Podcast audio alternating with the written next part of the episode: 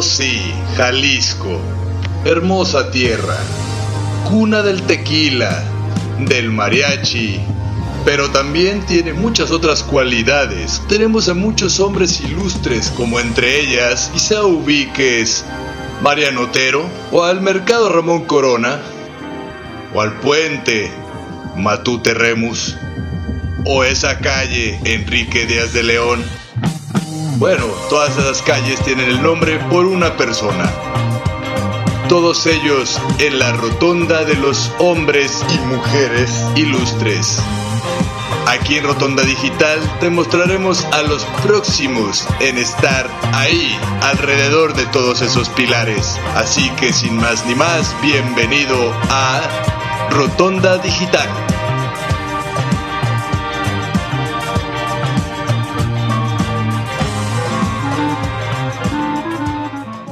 Muy buenas tardes, queridos amigos y amigas que nos escuchan a través de Rotonda Digital. Su amigo Hugo Alfi les da la más cordial bienvenida a una emisión más de su programa. Sí, el día de hoy, como es costumbre, tengo a una persona enamorada y apasionada de la danza. Él es actual profesor y coreógrafo del grupo folclórico de la ciudad de Guadalajara. Su nombre es Dariel Romero. Bienvenido, don Ariel. Hola, ¿qué tal? Mucho gusto. Pues mira, estamos eh, con un público que le encanta saber cómo fue creciendo y cómo es tu pasión por esto de la danza. Cuéntanos, vámonos a los inicios y cuéntanos sobre ti, a qué te dedicas y cómo has ido pues enamorándote cada día más por este bello arte. Bueno, mira, yo comencé en esto de la danza por literalmente porque mi mamá me obligó. Eh, a mi mamá le gustaba bailar, pero ella no pudo bailar, entonces como que desahogó su frustración conmigo. Este, y me metió a, estudiar danza folclórica en, en, el grupo folclórico Jocotepec, que el director era mi tío Agustín Olmedo, que era, fue bailarín de los decanos de la Universidad de Guadalajara. Entonces él estaba dando clases ahí en Jocotepec y pues mi mamá me metió literalmente a fuerzas a, a la danza. Siempre le digo que es, la obligación más em, o bendición que más le agradezco que me haya obligado a entrar ahí, porque pues se convirtió en mucho más que un pasatiempo para mí, se convirtió ya más bien en una pasión. Eh, yo cuando entré ahí al grupo folclórico Jocotepec, duré ahí, no sé, muchos años, no recuerdo exactamente cuántos, pero duré muchos años ahí hasta que cumplí como 15 años eh, y posteriormente me, nombraron director de esa agrupación. Fui el director de la agrupación de ahí de Jocotepec. Ingresé a la preparatoria, entré al grupo de la preparatoria también. Yo, donde hubiera danza, yo ahí estaba bien puesto.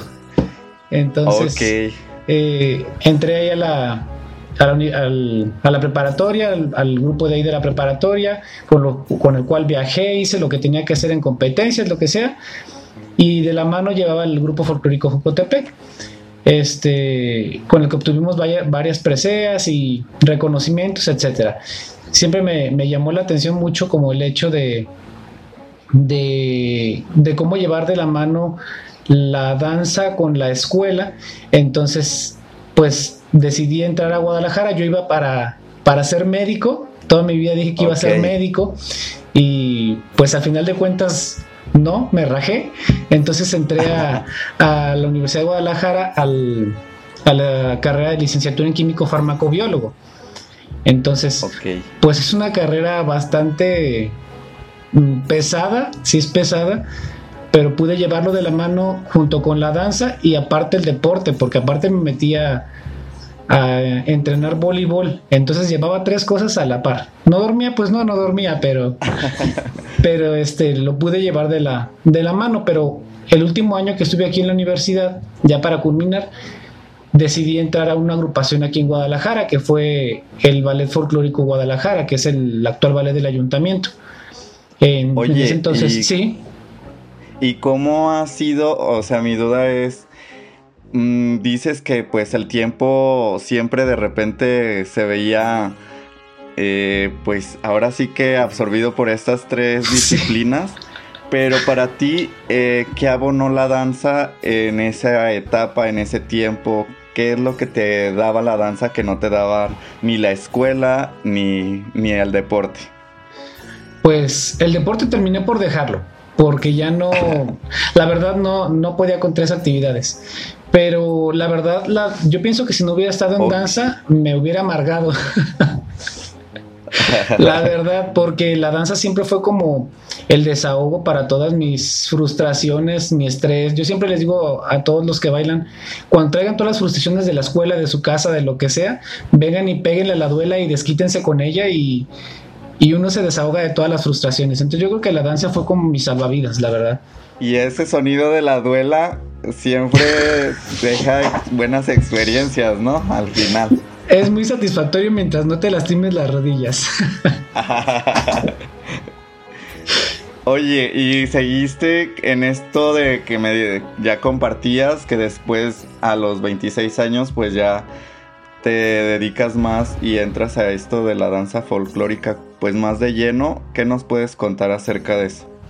Sí, yo entré al, ballet del Ayuntamiento de Guadalajara a los 23 años y duré ahí 7 años. Pero después de los 26 fue como que me lo empecé a tomar un poquito más, más en serio. Eh, me empecé a dar cuenta de que había muchas otras posibilidades que no era nada más lo que lo que en las escuelas nos estaban enseñando, o sea, había más detrás de eso. Entonces me puse a, a estudiar otro tipo de disciplinas y a realizar investigación, proyectos de investigación para poder eh, proponer cosas nuevas en el escenario, pero también que sirvieran como un rescate cultural. La palabra rescate es muy eh, delicada utilizarla, pero yo pienso que sería más bien como una promoción y preservación de la cultura que muchas veces la dejamos de lado porque nos eh, centramos mucho nada más en lo que nos dicen en las escuelas. Entonces creo que hay que salir de nuestra caja de confort. Pero sí empecé a incursionar primero en otras disciplinas para poder este, dedicarme o, un poquito más invertirle a la investigación. Empecé a meterme a clases de todo tipo de danza. Oye, Dariel, ¿y es, esas disciplinas o esos diferentes géneros en los que incursionaste, cuáles fueron? Yo me metía todo lo que me decían. Hay clases de de todo yo, de lo que hubiera de danza yo me metía, me metía a tango, me metía a danza colombiana, me metía, hice taitiano, eh, danza hindú, este, jazz, ballet, contemporáneo. Claro, no para todo se me daba y, a lo mejor me costaba trabajo y otros nada más los tomaba por cursos o por lo que fuera, pero yo traté de incursionar en todo lo que se pudiera. En la danza folclórica pues era como mi fuerte y la segunda disciplina que tomé más en serio fue la danza contemporánea, porque sí me metí un tiempo al Instituto Cultural Cabañas a estudiar eh, danza contemporánea un poco más profesionalmente.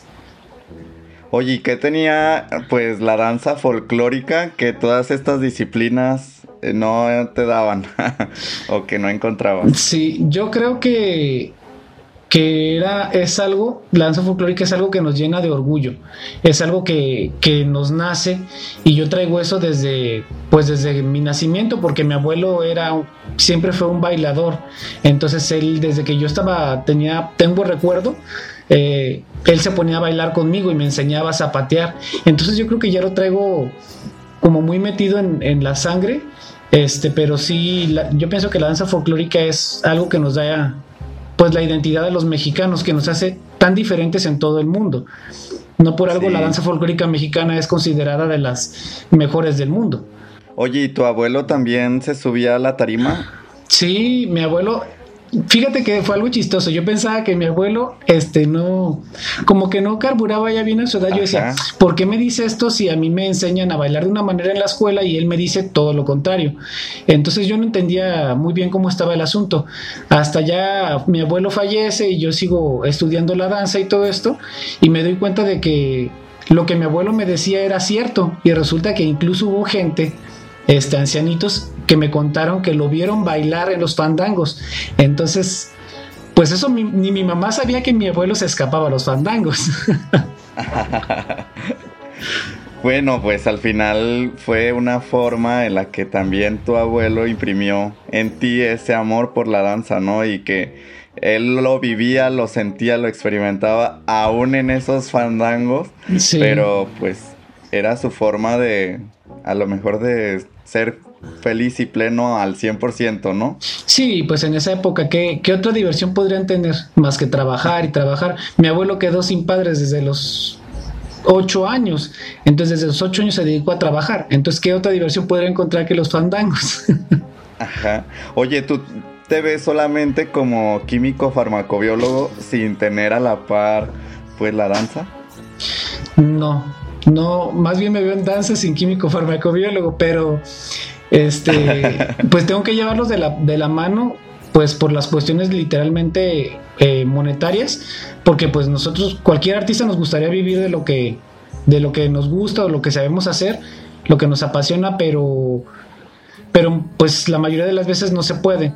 Entonces nunca se me olvida una frase que me dijo mamá, me dice, Dariel, a veces hay que trabajar en algo que, nos, que no nos gusta tanto para poder eh, financiar lo que realmente amamos.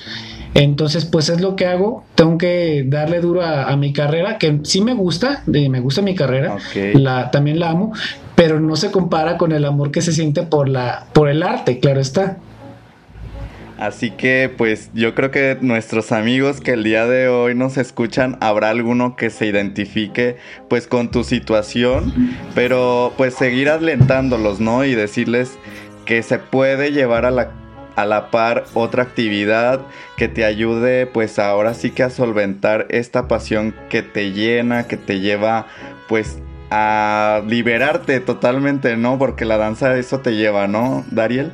Sí, yo pienso que la danza para todos los que la, ejecutamos o que nos la tomamos un poquito más, más en serio, sí es como nuestro medio de desahogo, porque a veces puede uno llegar del trabajo harto de, la vida, pero, este, pero te subes a, ensayar y así sean cinco minutos los que bailes, es como si pasara diez meses. Entonces, uno acaba cansado, llega a su casa satisfecho, feliz y pleno de cómo fue su día después de una clase de danza. Ok, así que amigos que nos escuchan a través de www.cabinadigital.com, los invitamos a eso, a que valoren esos 5 minutos, 10, el tiempo que sea necesario, pero que desarrollen eso que los apasiona. Regresamos con más de Dariel Romero y esto de la pasión por la danza. Volvemos.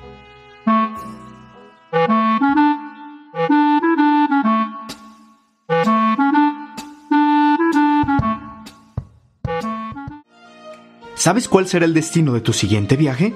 ¿Necesitas alguna recomendación de transporte u hospedaje? Prepara tus maletas y sígueme.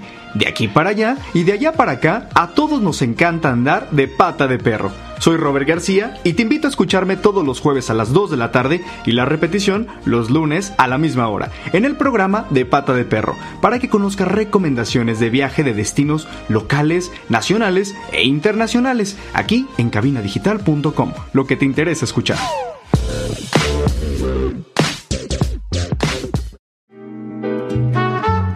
Estimados bibliófilos, yo soy Carla Valdovinos de su programa Raíces Culturales y me escuchan todos los jueves a las 12 pm por cabinadigital.com.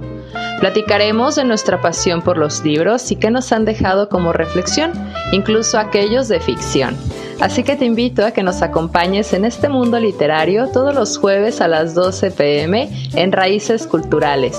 Yo soy Carla Valdovinos y me escuchas por cabinadigital.com, lo que te interesa escuchar.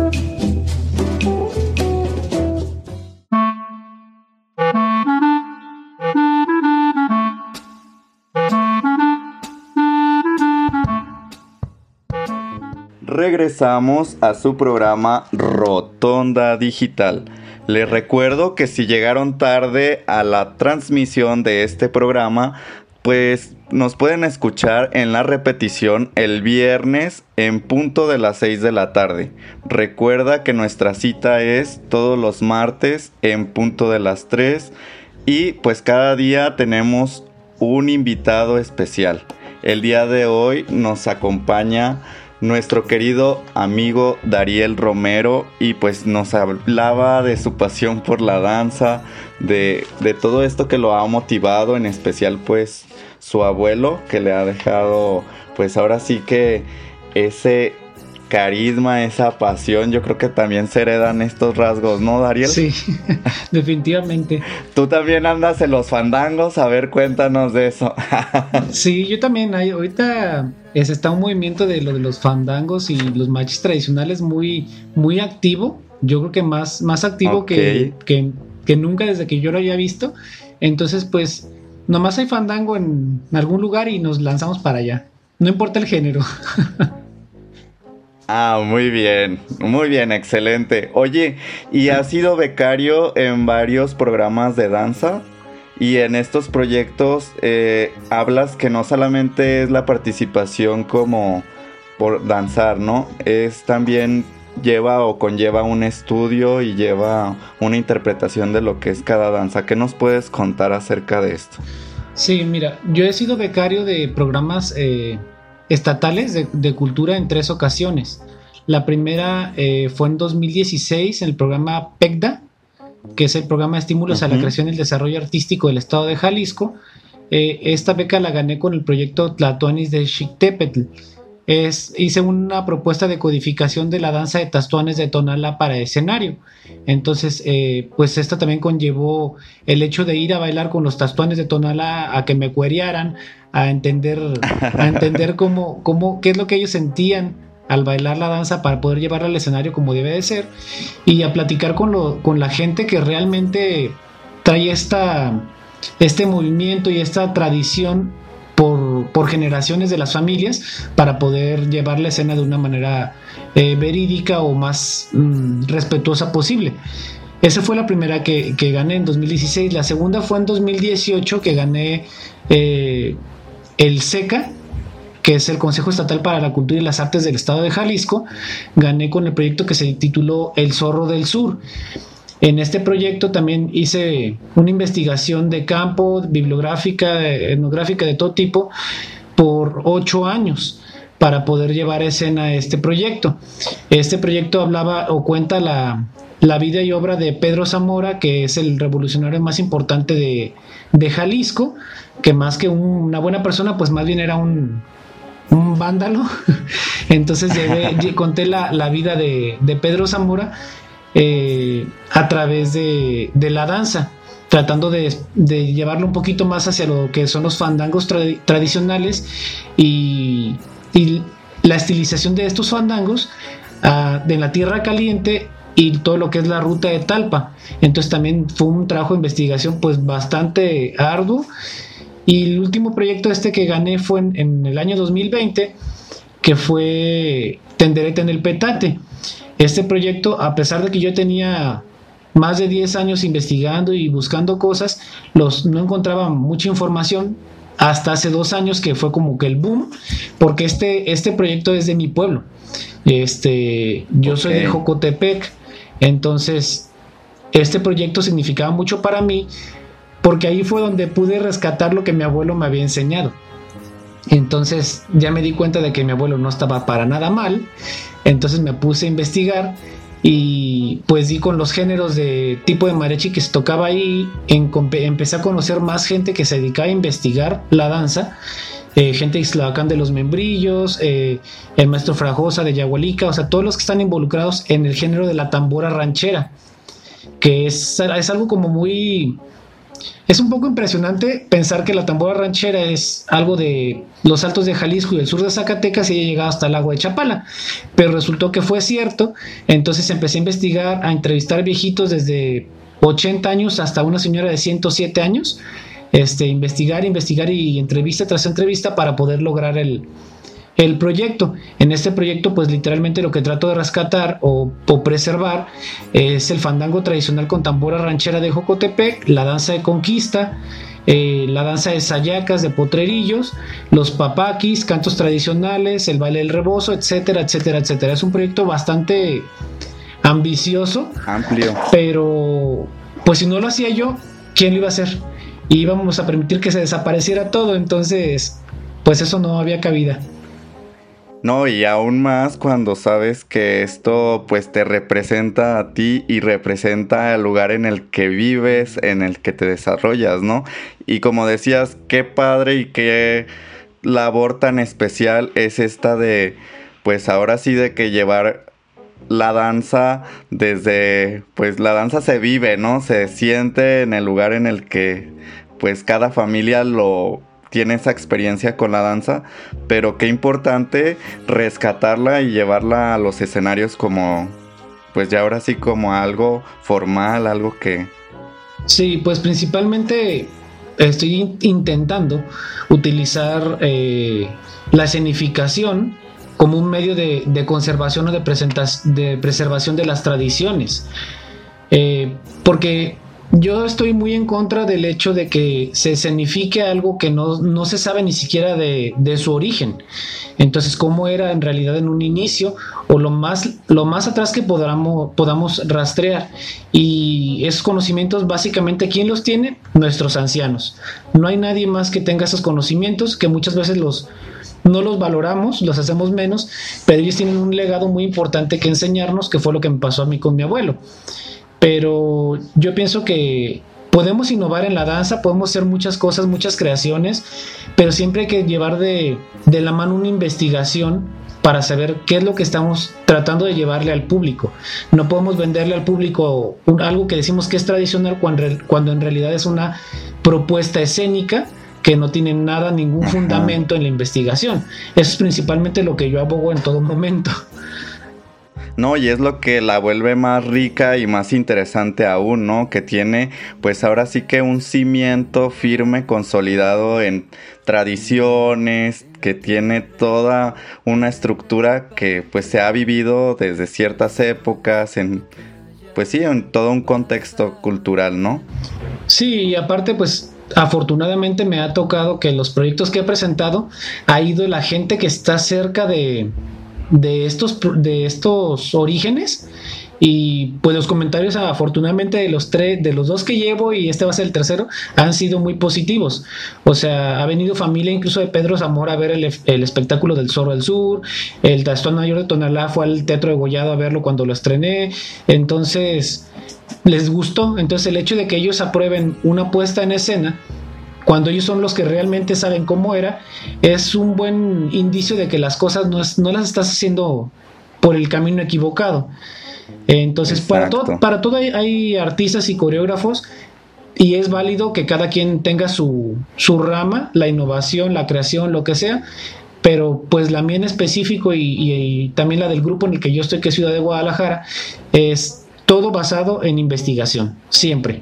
No, y es que si se trata de preservar, al final debes de rescatar todos estos rasgos y que, o sea, qué experiencia tan grande, como dices tú, el tener a las personas representantes de, ahora sí que las que saben más del del meollo de esto de la danza típica regional del, lugar y que estén ahí para presenciar pues tu trabajo y que te aplaudan, eso pues deja una gran satisfacción, ¿no? Sí, es, es mucha la satisfacción. Eh, pero el hecho de que del cómo se, se mencionan los, los, proyectos es muy importante porque si tú hablas de llevar a escena un fandango tradicional y tú le metes movimientos coreográficos no es un fandango tradicional. O sea, no estamos, no está, estamos cayendo en un error. Una cosa es la tradición y otra cosa es la escenificación de la tradición. Entonces muchas veces manejamos contextos erróneos. Yo pienso que esa, ese, el manejo adecuado del contexto es lo que puede llevar a la aprobación o a la ese, este, desaprobación en su momento, tanto de la gente que sabe como del público que en realidad no sabe lo que estamos llevando a escena si nosotros no se lo explicamos de la manera correcta. Exacto, pues sí. Oye, y ya cambiando un poco de tema, ¿te ha tocado que estés en alguna fiesta, no sé, cualquier evento y que estos ritmos o estos sones pues se mezclen con algo de, la música de la actualidad en tu forma de bailar? en mi forma de bailar, eh, yo pienso que sí. Mira, eh, incluso Oye, que de repente estés bailando reggaetón y que se te venga a la mente algún paso de típico del folclore. A ver, no, sí, o eso definitivamente, porque incluso, o sea, mis amigos se, ríen porque en nuestras reuniones en el grupo, pues somos muy, somos un grupo muy borlotero. Entonces, este, nos encanta la pachanga, entonces en nuestras pachangas, incluso hasta cuando bailamos eh, caballo dorado, le metemos pasos de calabaceado de Baja California. O sea, son cosas que, que no podemos dejar de lado, pues ya las traemos metidas. Y aparte, si nos ponen a, la mayoría de los folclóricos, como siempre nos privan de, no muevas la cadera, siempre derechito, la espalda, esto, lo otro. Entonces, de repente nos quieren poner a, bailar ritmos muy movidos y ya valimos. Digo, la, la gran mayoría, pero, o sea, hay, hay folclóricos que son muy buenos para todas las disciplinas. En mi caso, no es así. Muy bien, pues así que sabemos que cuando llevas en la sangre esta pasión, pues siempre va a sobresalir en cualquier situación o en cualquier momento de la vida, ¿no? Si tú amas con especial devoción a lo que te dedicas, en este caso tú, darías la, la danza, pues al final va a sobresalir, ¿no? Sí, tarde o temprano sobresale de, alguna manera. Eh, quieras o no quieras, va a salir. pues que así en cada uno de los que nos escuchan el día de hoy a través de cabina digital, pues tengan esa experiencia, ¿no? De esa pasión, esa cosa que disfrutan, pues la saquen y la externen a los demás que están a su alrededor. Regresamos, nos vamos a ir a una breve pausa y volvemos con más de Dariel Romero.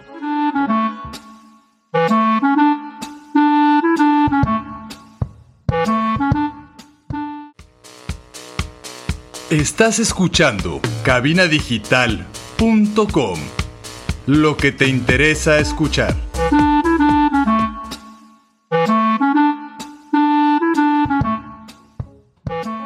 Estamos de regreso en Rotonda Digital. Queridos amigos, muy contento de tener aquí a alguien apasionado y enamorado de la danza.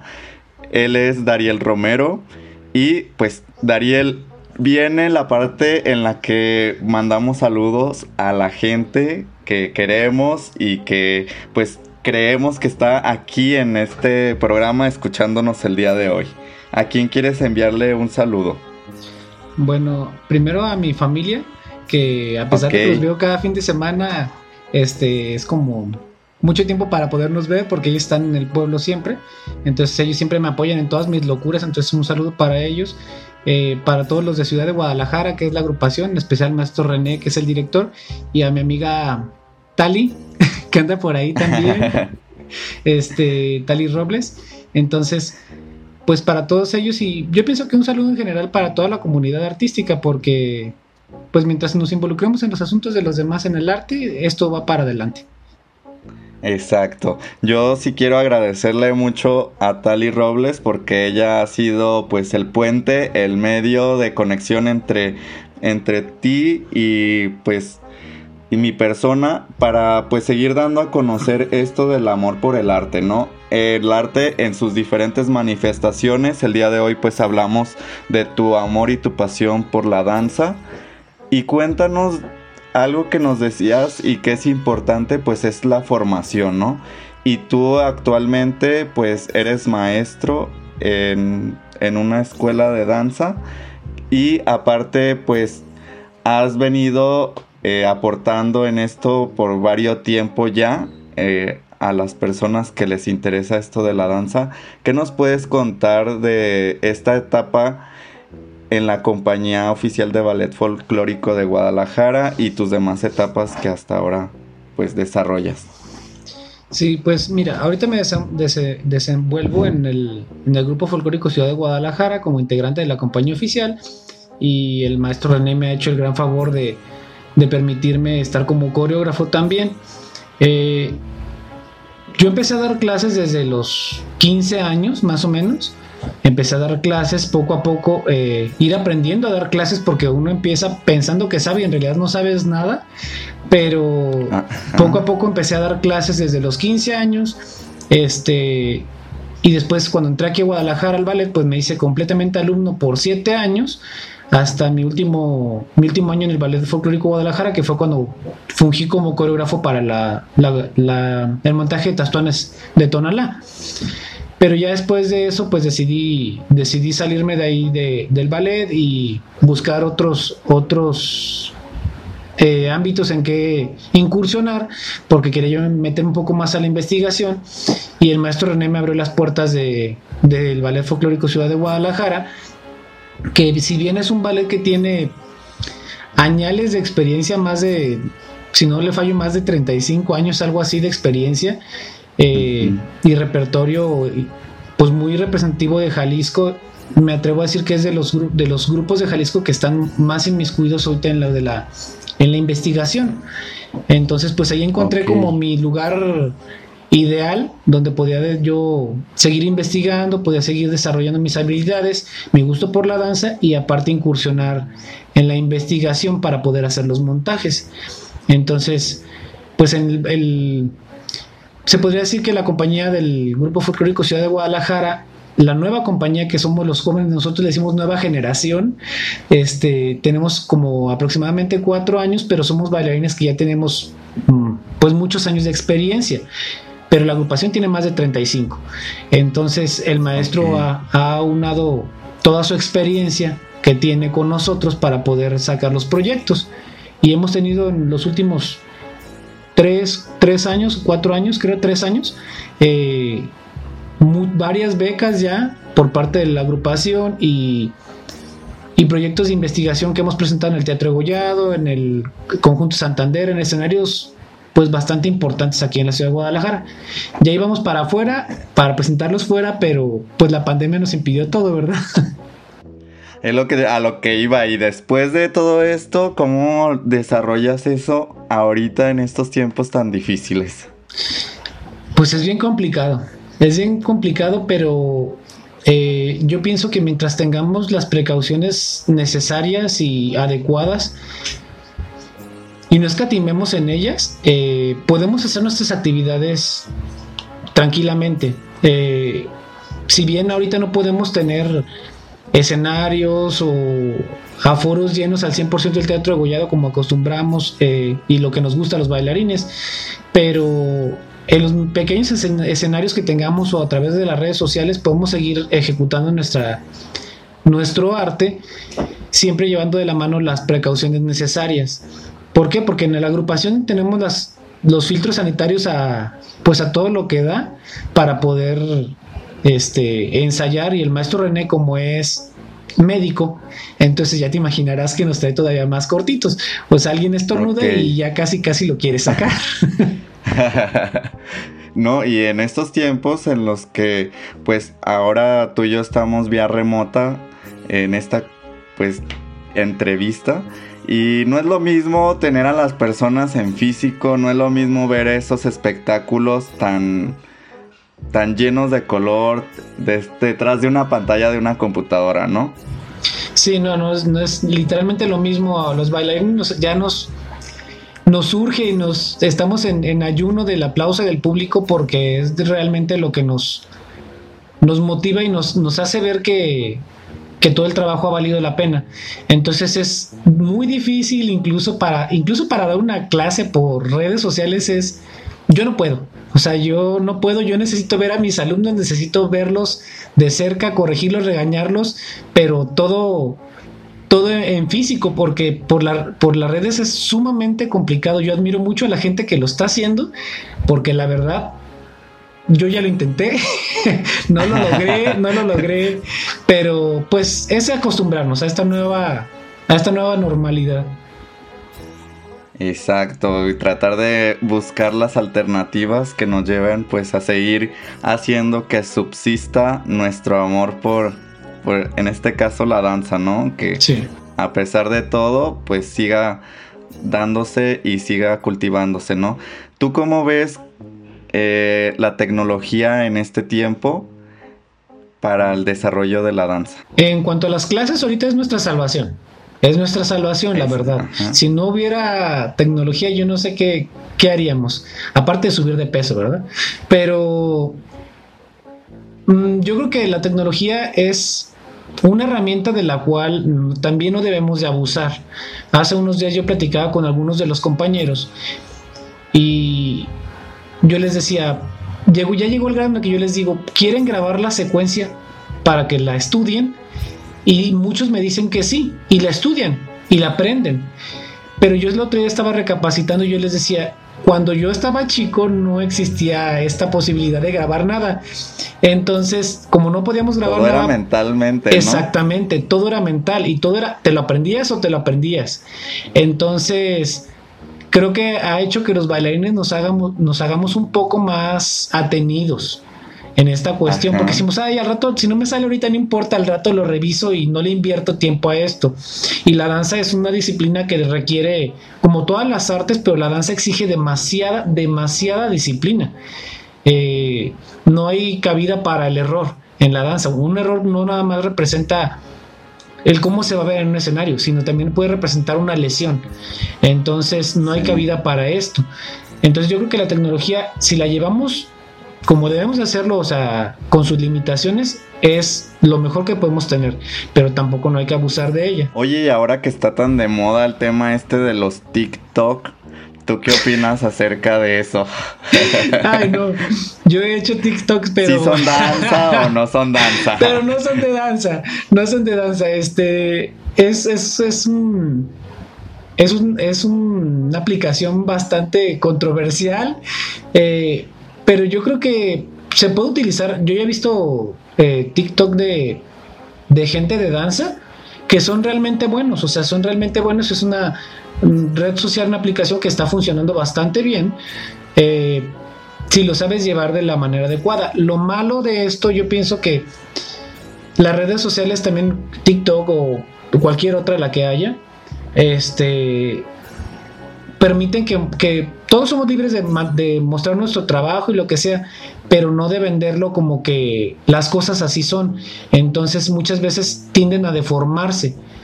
En especial la danza folclórica, porque la danza folclórica debe tener una base bien fundamentada, no es algo experimental o algo creativo. Entonces, muchas cosas sí se deforman gracias a las plataformas, pero pues yo me la paso viendo videos, entonces pues te encuentras de todo, te encuentras de todo en, todas las plataformas. Muy bien, pues espada de dos filos es y será la tecnología, ¿no? Siempre. Depende del uso que le demos, siempre vamos a tener nuestros pros y nuestros contras. Pero lo importante pues es saber tener el discernimiento de qué podría abonar a lo que estamos construyendo, ¿no? Exactamente, no, y aparte, o sea, si yo, un ejemplo, si yo quiero montar un cuadro de, Quintana Roo, no se vale yo meterme a ver un video de Quintana Roo y copiar los pasos sin ni siquiera saber por qué los pasos se están haciendo así. Entonces siempre hay que buscar como el origen de las cosas que la gente que realmente sabe nos las enseñe. ¿Para qué? Para que podamos, porque luego nosotros nos convertimos en transmisores de, entonces transmitimos probablemente algo que está mal. Y es una cadenita que va a ir deformando las cosas y es lo que ha sucedido con la danza folclórica durante muchos años. Así es. Así que pues el día de hoy creo que queda la invitación a nuestros amigos a que sean muy intuitivos en esos temas y que sepan discernir qué es lo que podría aportar y qué es lo que podría ser también un tremendo y garrafal error, ¿no? Sí, totalmente. Regresamos porque ya se nos va el tiempo, regresamos con más y le recuerdo que Dariel Romero está aquí para contarnos acerca de su pasión por la danza. Regresamos.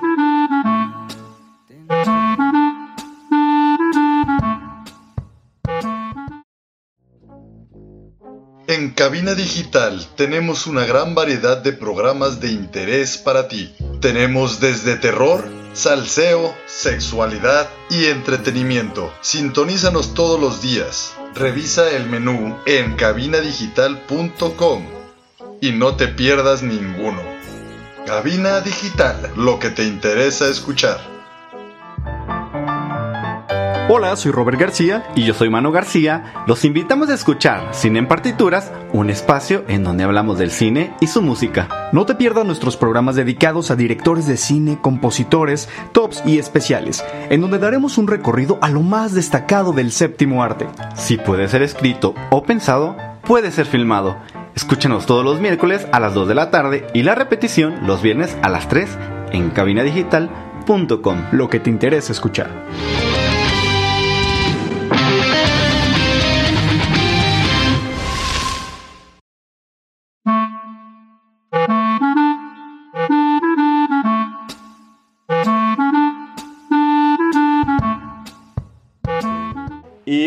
Lamentablemente vamos llegando a la recta final de este programa tan fabuloso en el que hablábamos de la pasión y del amor por la danza con Dariel Romero. Dariel, hablábamos que la danza también te lleva a, arrebasar o a traspasar esas fronteras, ¿no? Que te lleva pues si haces lo que te apasiona, te va a llevar a grandes experiencias y grandes lugares, grandes momentos. Tú has tenido participación en varios eventos nacionales, también internacionales. ¿Qué nos puedes contar acerca de esta experiencia?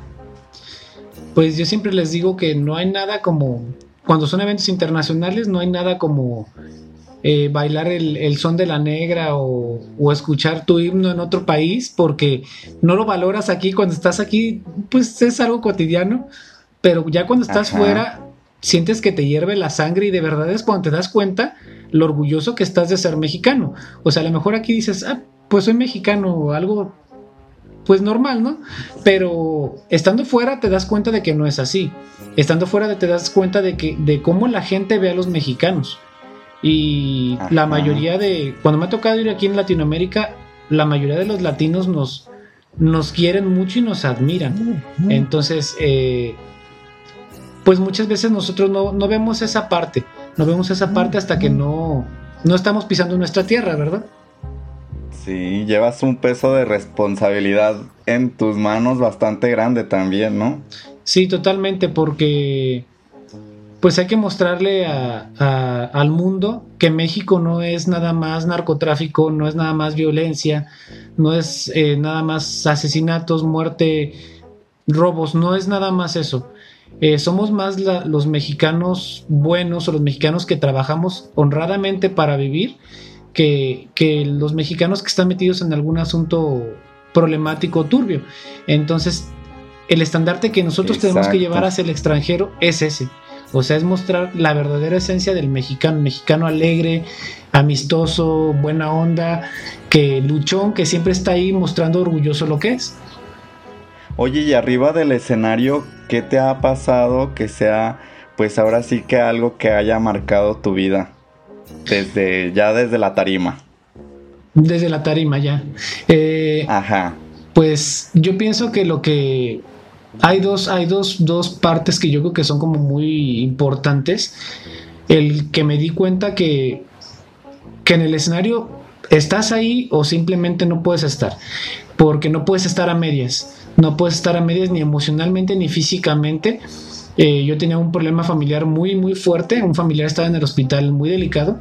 Y yo, yo estaba en el teatro eh, cuando me avisaron y yo tenía que cumplir con mi función, no podía dejar la compañía así como a la deriva. Después de ahí salí corriendo a ver a mi familia, pero no es como no podía dejar la función parada. Entonces el público no sabe si tienes problemas, no sabe si estás bien, si estás mal. Tú tienes que dar el 100% arriba del escenario. Entonces ese fue un evento muy, muy emotivo para mí. Y el segundo fue durante el homenaje del maestro Ignacio García Prieto, que era el director del baile del Ayuntamiento de Guadalajara, que falleció y se le hizo un homenaje en el Teatro de Gollado. Entonces yo pienso que ese momento mm, llenó o marcó mucho mi vida para darle sentido a lo que estaba llevando yo al escenario, porque ahora lo estaba haciendo por alguien que ya no estaba viéndome.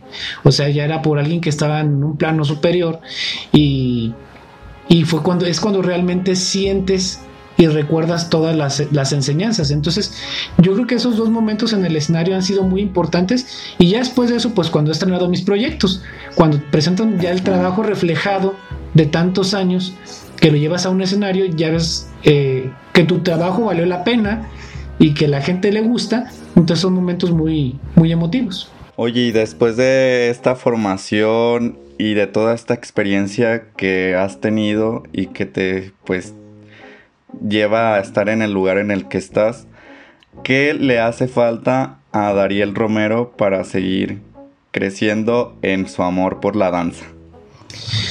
Pues rodillas nuevas. No, no este, afortunadamente no me las rodillas, pero eh, yo siempre les digo, yo ya no estoy como, ya no tengo mucho tiempo como para estar bailando de esa manera como acostumbro hacerlo, o como acostumbraba hacerlo más, pero pues creo que ahora me estoy interesando mucho por la investigación. Entonces sí quiero apostarle un poco más a esta parte, porque el día que yo ya no pueda bailar por alguna circunstancia, que siempre podemos bailar, así sea danzón, sean ritmos muy tranquilos, lo que sea, siempre vamos a poder, eh, a menos que nuestro cuerpo no lo impida. Pero ya no vas a perrear hasta el suelo, como no, dicen. Ya, ya, ya no hasta el suelo, o sea, ya a lo mejor a medias.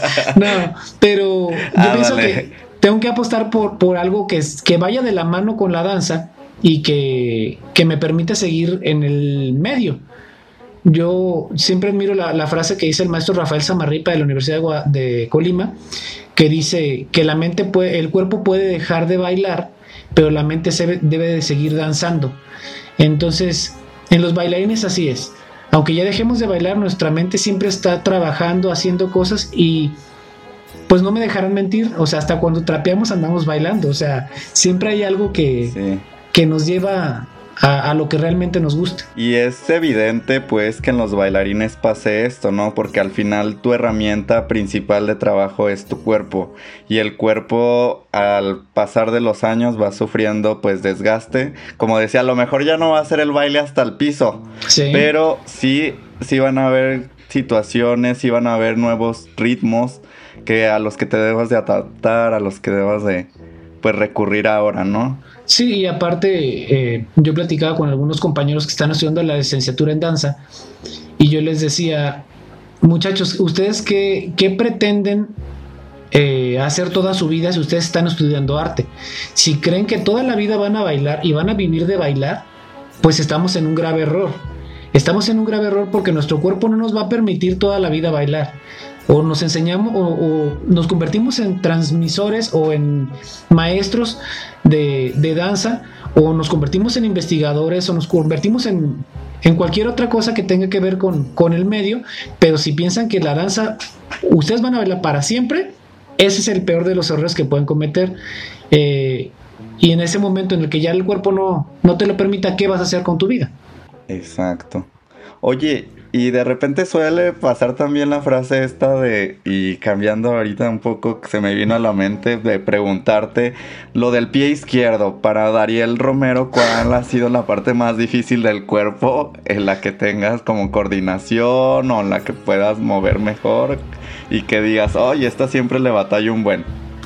Eh, para muchos de los bailarines de, folclore es la flexibilidad. Para mí no fue ese el problema, la flexibilidad no fue el problema. Yo creo que para mí la, el problema mayor fue la proyección escénica, porque mm, muchos pensamos que a lo mejor jalar el pecho al cielo y sacar las costillas me veo mucho más grande y no es así. La colocación es, es muy muy importante.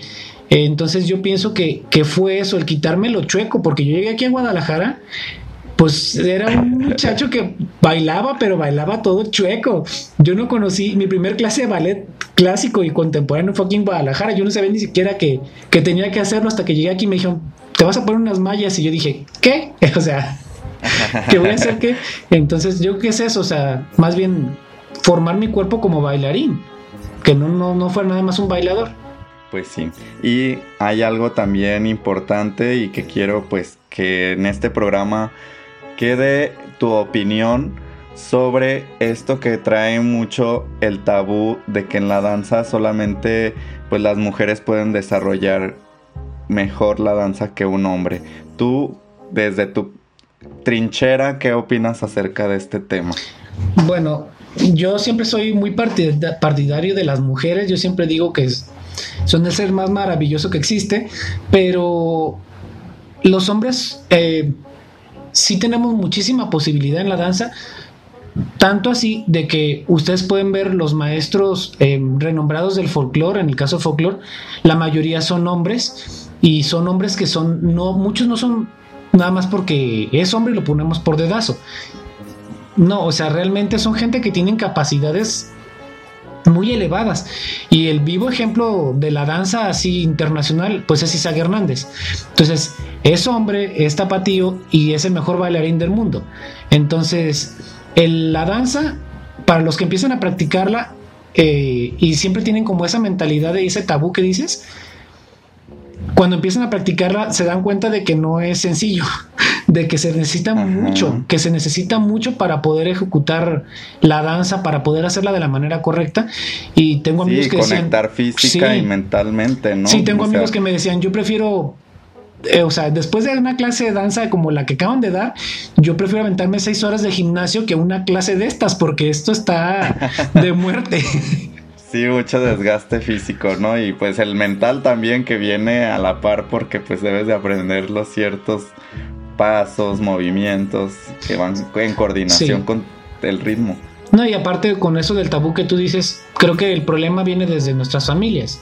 O sea, si desde el origen nosotros como padres juzgamos a nuestros hijos que quieren dedicarse a la danza, ellos van a juzgar a sus hijos y consecutivamente va a estar una va a ser una cadenita. Es una cadenita. Es una cadenita que, que lamentablemente así es actualmente. Exacto. Pues ya para ir cerrando el programa, lamentablemente se está llegando el fin. ¿Qué les dices tú a las personas que están el día de hoy en Rotonda Digital y que se dieron cita pues para escucharte y saber más de ti? Pues yo nada más eh, les digo, anímense, anímense a hacer danza, que es lo, o cualquier arte que a ustedes les guste, pero yo hablo por la danza, anímense a hacer danza, eh, es la cosa más satisfactoria que he tenido en mi vida y ustedes pueden incursionar no nada más en la danza folclórica contemporánea clásica en la que a ustedes les agrade, pero el cuerpo lo necesita. Desde que estamos en el vientre de nuestra madre estamos bailando. Entonces, nuestro cuerpo lo pide a gritos, anímense a hacerlo, que no, no se dejen guiar por, por los estereotipos o por los tabús sociales. Eh, y pues vamos a echarle para adelante. De todas maneras, cualquier cosa que necesiten pueden buscar en mis redes sociales. Este, estoy así como Dariel Fabián Romero Fuentes en, en Facebook o en Instagram, es la misma manera. Y pues doy clase en el Instituto de Danza, Arte y Música Mexicana en el Grupo Folclórico Ciudad de Guadalajara, que está cerca de la normal. Pueden buscar también la dirección. Y este, cualquier cosa que se les ofrezca, lo que necesiten de un servidor, ahí estamos en las redes sociales. ¿Nos podrías repetir, Dariel, por favor, las redes sociales, cómo te podemos encontrar? Sí, en Facebook estoy como Dariel Fabián Romero Fuentes. Así completito. Así que ya saben amigos, vayan a redes sociales, busquen a Dariel Romero si traen la intención de desarrollar este tipo de trabajo, de este tipo de pasión. No duden en hacerlo porque al final, pues como decía Dariel, se encontrarán con con toda una gama de posibilidades que los hará desarrollarse. Mi nombre es Hugo Alfi y les agradezco a cada uno por haberse dado la cita. También a ti, Dariel, gracias por haber aceptado esta, esta entrevista. Y les recuerdo todos los martes en punto de las 3 en su programa favorito Rotonda Digital. Recuerden que el arte en todas sus expresiones nos da libertad. Hasta pronto.